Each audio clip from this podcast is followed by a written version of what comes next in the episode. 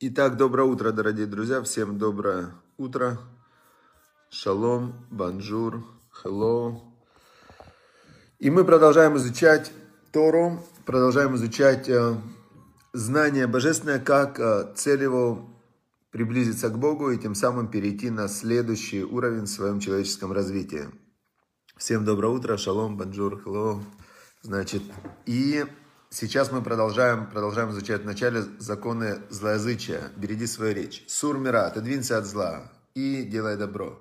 И самое главное, где мы можем отодвинуться от зла, это в своих формулировках. Это самое простое, первое в том, что мы говорим, в том, что мы думаем, то, что мы слушаем. Как только ты начинаешь за этим следить, то есть ты, эм, ты отодвигаешься от зла больше всего. А когда ты от этого зла, интеллектуального, да, такого зла, отодвинулся, тогда что? Тогда тебе легко делать добро, потому что ты, в принципе, становишься даже сверхчеловеком, да, потому что человек, который контролирует свою речь, осознанный человек, он, конечно, может управлять своей речью, своей мыслью, а через речь и мысль может управлять чем? Своими действиями. А через действия он может вообще делать все, что угодно. Такая магия. Теперь, значит, мы дошли до момента, когда разбирается ситуация злословия в устах двух или более людей. Э, допустим, э, несколько человек, они э, с чувством повторяют сплетню. То есть такое бывает, вот собрались в там двое-трое, ну как дела? А ты слышал про... И давай про кого-то. Да, конечно, я от него не ожидал. А второй, а я ожидал. Я думал, он еще хуже поступит. И вот они начинают кого-то обсуждать. И вы оказались в этой компании каким-то образом, да, и вы думаете, так, верите мы или нет. С одной стороны, если бы в суде это было дело, и два свидетеля, два свидетеля в суде свидетельствуют о ком-то, что они видели, что он сделал какое-то запрещенное действие.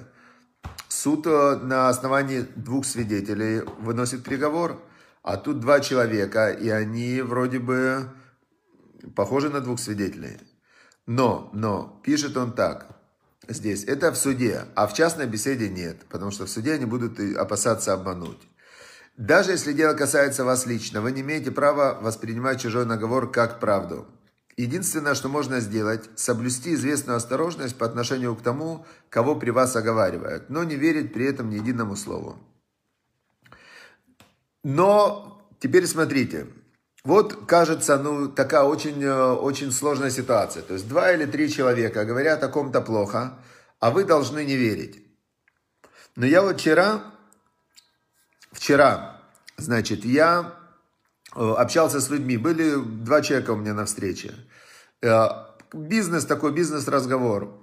Бизнес-разговор, но в любом бизнес-разговоре все равно идет вот такая, знаете, Значит, чтобы было рефуа шлама, полное выздоровление всем больным, всем выздоравливающим, чтобы была всем сила духовная выздороветь, потому что выздоровление, духовная сила – это самая главная сила, желание вот это вот внутреннее выздороветь, чтобы Бог дал каждому из выздоравливающих духовную силу выздороветь. И чтобы врачам дал мозги и дал правильное решение, чтобы они правильно поставили диагноз и хорошо лечили.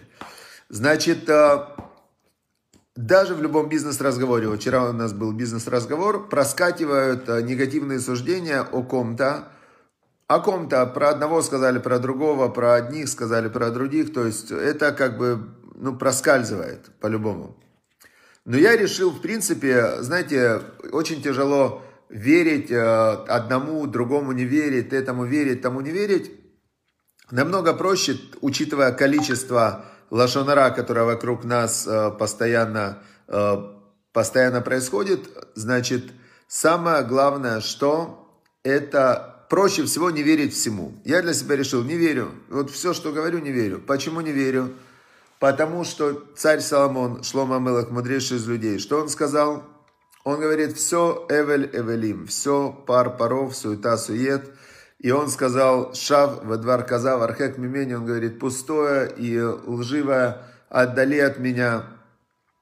То есть, в принципе, что бы человек ни говорил, это интерпретация. Это может быть не ложь, но назвать это истиной тоже невозможно. То есть любой, любое оценочное суждение – это субъективная реальность. Любое описание, даже не оценочное, а вот человек говорит, я вчера видел машину. И что? Слова «я вчера видел машину» вообще ни о чем, потому что, э, может, он стиральную машину видел, может быть, э, он видел машину тысячи разных вариантов. То есть, в принципе, он машину-то видел. Но слова «я вчера видел машину» и реальная машина, они очень сильно друг от друга отличаются. И опять же, когда он говорит «я вчера видел машину», он не врет. Но, но и правду тоже не говорит. Почему?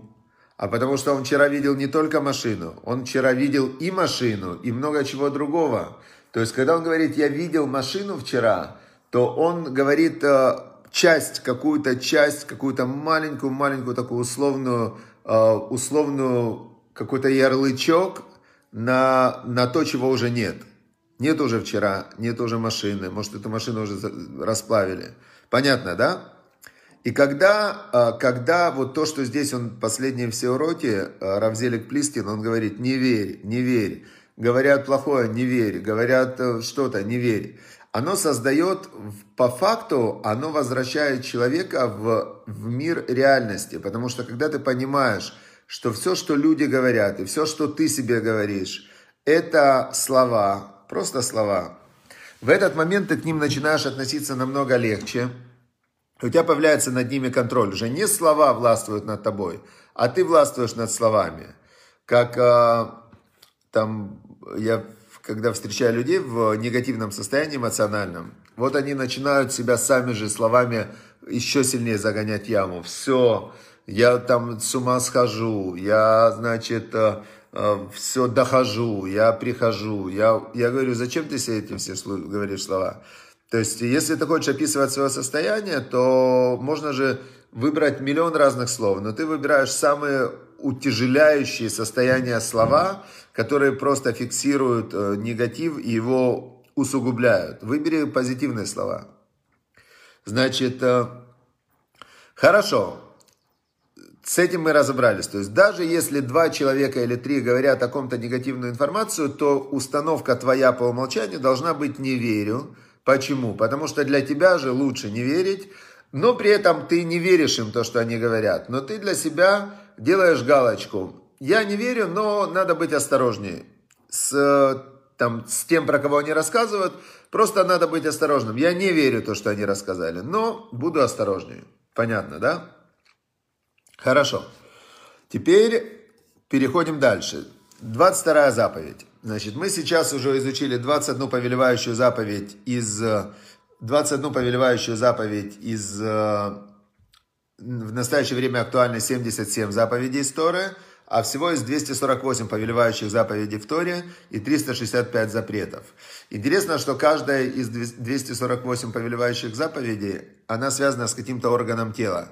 То есть у человека есть 248 частей тела. Я не знаю, как э, эти части разделили, но есть э, такое вот в Торе э, сообщение, что у человека есть 248 частей в теле, и каждая заповедь каким-то образом повелевающая связана с этими частями. А 365 дней в солнечном году, значит, и 365 запретов каким-то образом связаны с этими 365 днями.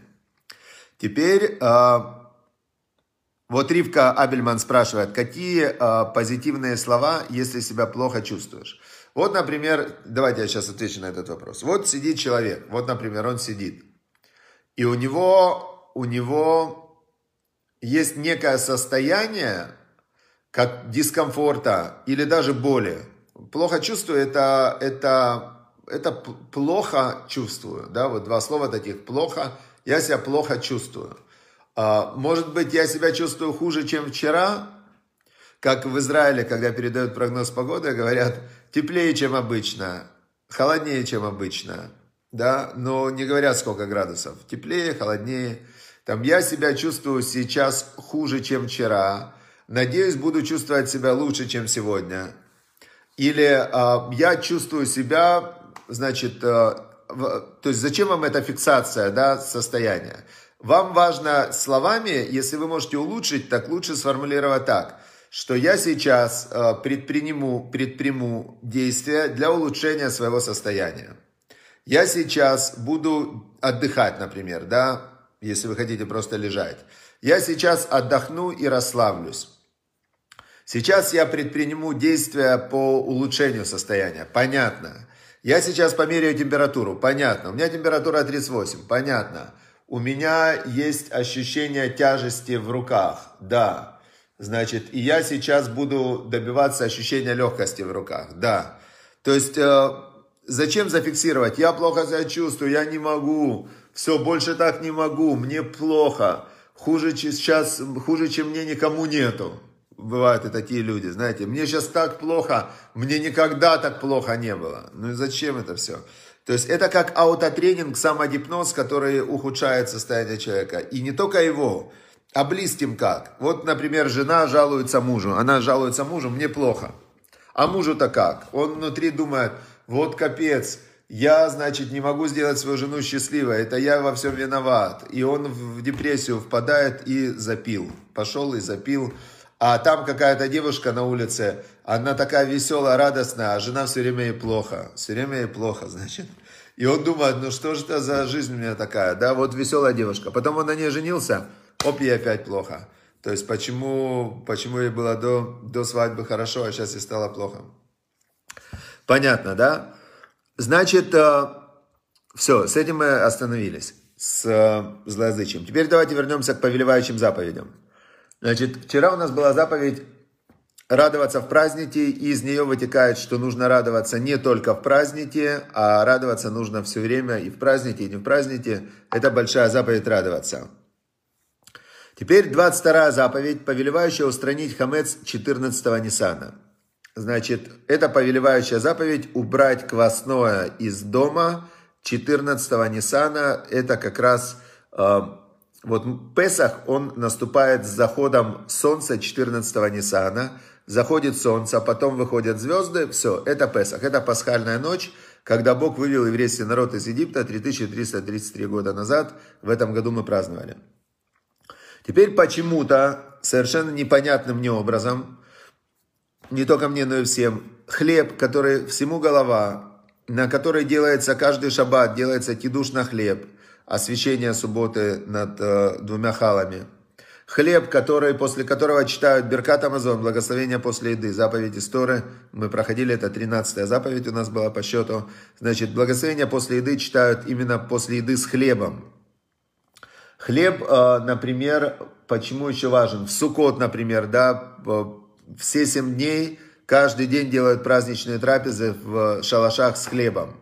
И тут вдруг в Торе Всевышний прямым текстом говорит, значит, 7 дней Песаха, 7 дней Песаха, квасное нельзя, чтобы в доме находилось. Нельзя хлеб и все квасное, нельзя, чтобы в доме находилось, нельзя видеть, нельзя есть. А, то есть страшно, вдруг на 7 дней хлеб становится полностью ядом, таким ядом, что даже чуть-чуть его, этого хлеба, невозможно, чтобы нельзя его вообще ни в каком виде употреблять. 7 дней.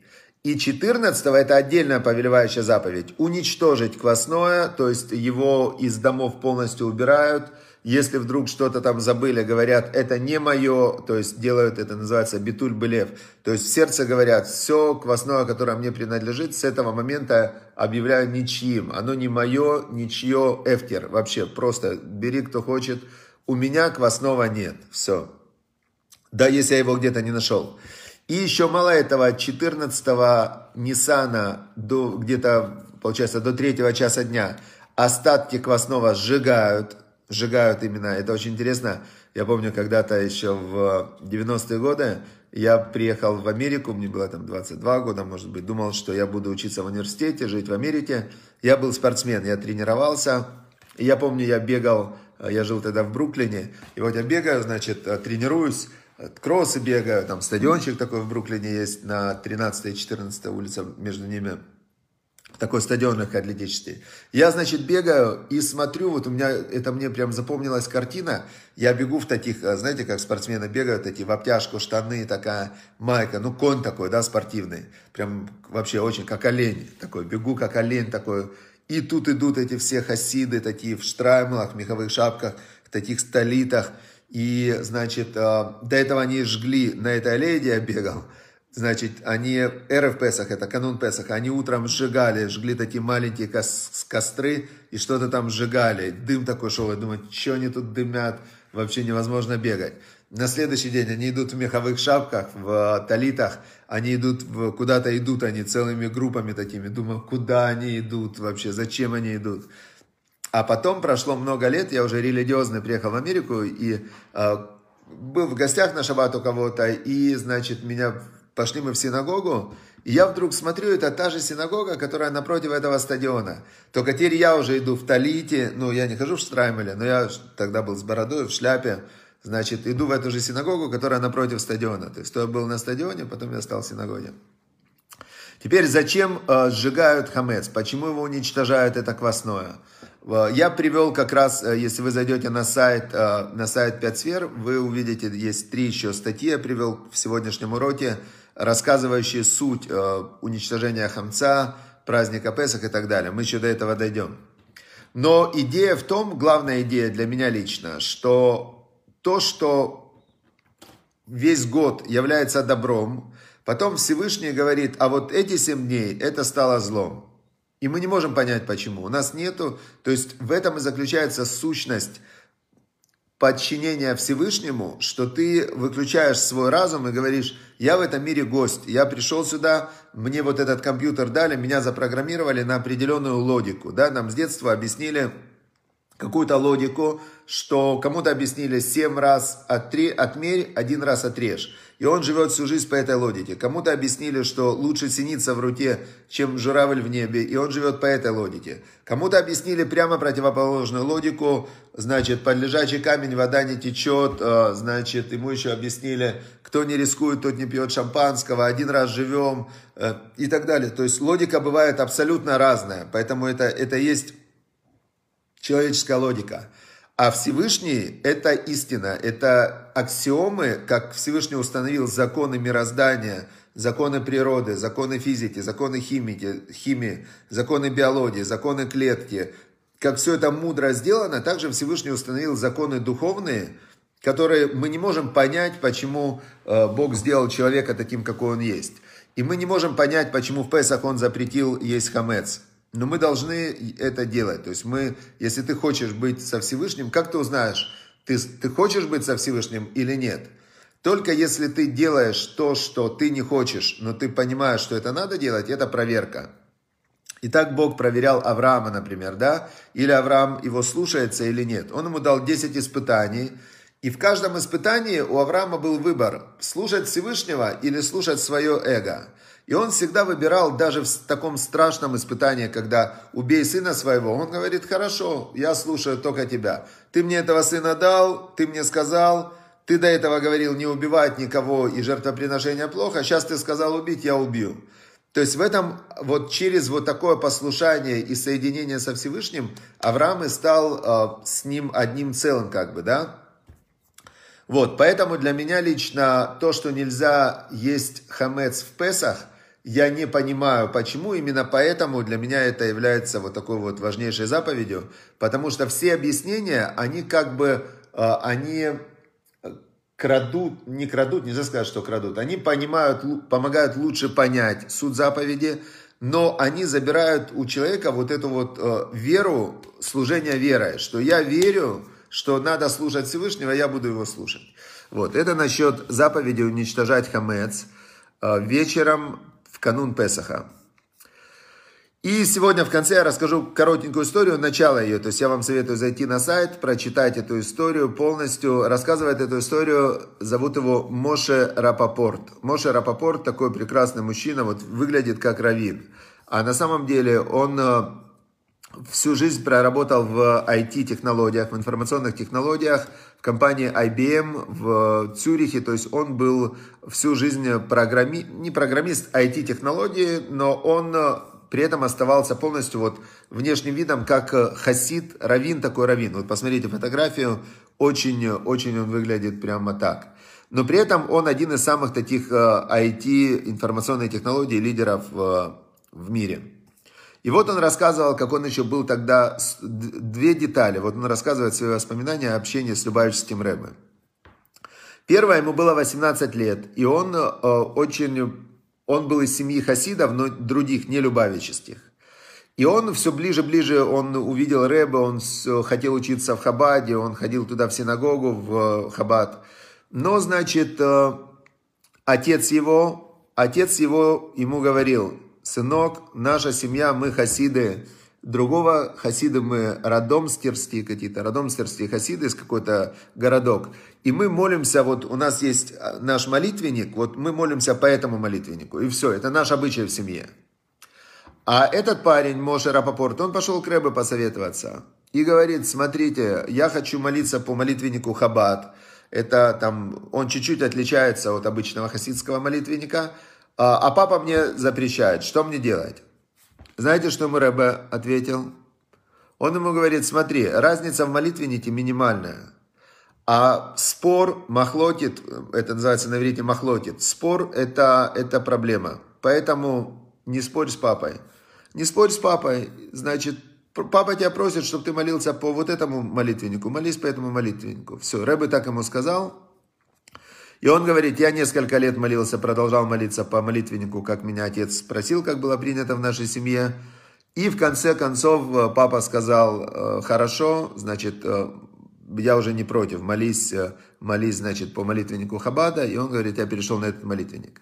Дальше он женился, и то же самое, он хотел быть раввином, но Рэбе сказал ему, что послушай, если ты будешь работать, и если ты будешь э, религиозным человеком, который работает, то э, для тебя это будет лучше. И он поехал тогда в Швейцарию, его приглашали на собеседование, и он, значит, в Швейцарии, он э, получил работу. Но что интересно, он пишет, в Швейцарии в то время считалось неприемлемым носить э, кипу в офисе, да, значит, но он говорит, а как я мог не носить? Теперь но, что вот интересно, когда человек, он говорит, нельзя, нельзя, и он думает, что мне делать, там и так, а он думает, ну нельзя, хорошо, но я-то хочу в ней ходить. И он пошел на собеседование в ТИПе, и оказалось, оказалось, что в компании 3М какая-то компания, а, значит, человек, который брал у меня интервью, был в каком-то моральном долгу перед каким-то евреем, соблюдающим Тору. Какой-то еврей ему в чем-то сильно помог, и он э, чувствовал благодарность то он его принял и, значит, э, разрешили ему ходить в Ермолке, в Типе на работу, да. И он, значит, дальше он работал в Швейцарии, работал он хорошо в Швейцарии, в IBM, и потом он хотел уволиться и стать э, постоянным эмиссаром Хабада в Цюрихе, но Рэбе ему ответил, а зачем тебе это надо, почему? Тебе не надо бросать работу. Ты и так эмиссар, ты и так посланец, ты на своем рабочем месте, когда ты религиозный еврей, который живет, живет честно, который старается делать добро людям и так далее, ты принесешь больше пользы. И он продолжал работать в, IBM, и действительно он принес очень много пользы, ну и так далее. Дальше прочтите. То есть, почему здесь э, приводится этот рассказ – у Рэбы были нестандартные для, для религиозного лидера подходы к людям. То есть он в каждом человеке он видел, где максимально он может э, проявить себя в своем служении Всевышнему и принести. Поэтому, поэтому, значит, э, на сегодня у нас э, нет возможности к Рэбе, конечно, обратиться за советом, но изучая вот эти рассказы, иногда через них приходят очень хорошие, полезные мысли, советы, который Всевышний нам и передает. Почему Ваикра называется портал Ваикра? Потому что Ваикра слово переводится «возвал». И в Торе написано «Всевышний взывал к Моше Рабейну, а, к пророкам». А сейчас мы, изучая Тору, мы тоже понимаем, как Всевышний к нам взывает. Все, всем удачи, успехов, прекрасного, хорошего дня. Все, всем удачи, счастливо. До свидания.